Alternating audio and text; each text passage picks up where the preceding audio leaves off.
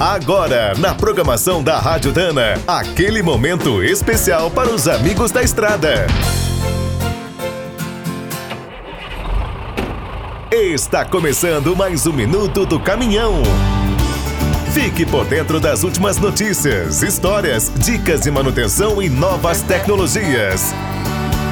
Desde o lançamento do primeiro cavalo mecânico Scamel inglês de 1934, os implementos rodoviários sempre foram rebocados. Agora, para reduzir o consumo de combustível e a poluição, muitas empresas estão criando sistemas de tração para essas carretas.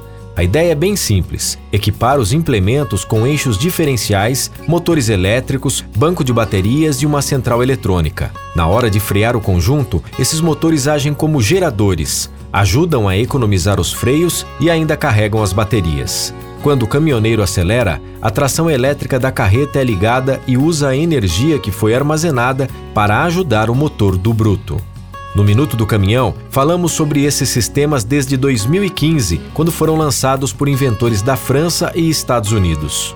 Agora, a tecnologia ganhou parceiros de peso. Grandes indústrias de autopeças como a Bosch, Dana e o Abico estão apostando na ideia. Os primeiros testes são muito animadores. Dependendo do trecho, a economia de diesel pode chegar a 20% ou 9 mil litros por ano.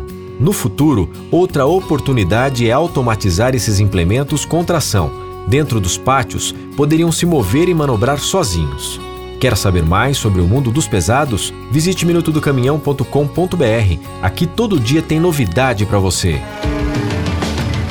O Minuto do Caminhão é um oferecimento de Spicer e Álvaros, a dupla imbatível em componentes de transmissão, suspensão e direção.